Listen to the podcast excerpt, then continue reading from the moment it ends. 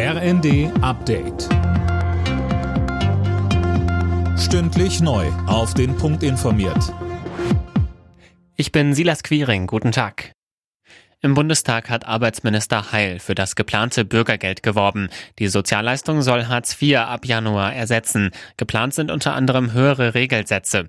Heil sagte, wer in existenzielle Not geraten ist, müsse verlässlich abgesichert werden. Aus der Opposition kommt Kritik an den Ampelplänen. Der Unionssozialpolitiker Stracke sagte, Aufgabe muss es jetzt sein, die Arbeitslosen deutlich besser als bisher zu den offenen Stellen zu bringen.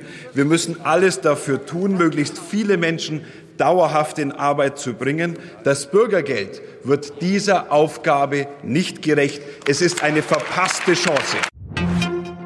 Angesichts steigender Corona-Zahlen fordert Bundesgesundheitsminister Lauterbach die Länder dazu auf, bei der Maskenpflicht in Innenräumen einheitlich vorzugehen. Zwingen könne der Bund die Länder aber nicht. Jedes Bundesland entscheide selbst.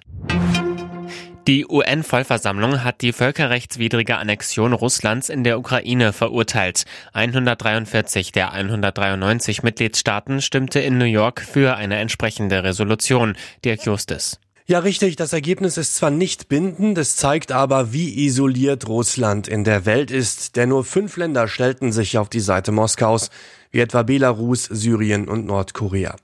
35 Staaten enthielten sich darunter China und Indien. US-Präsident Biden sprach von einer klaren Botschaft, Russland könne einen souveränen Staat nicht von der Landkarte löschen.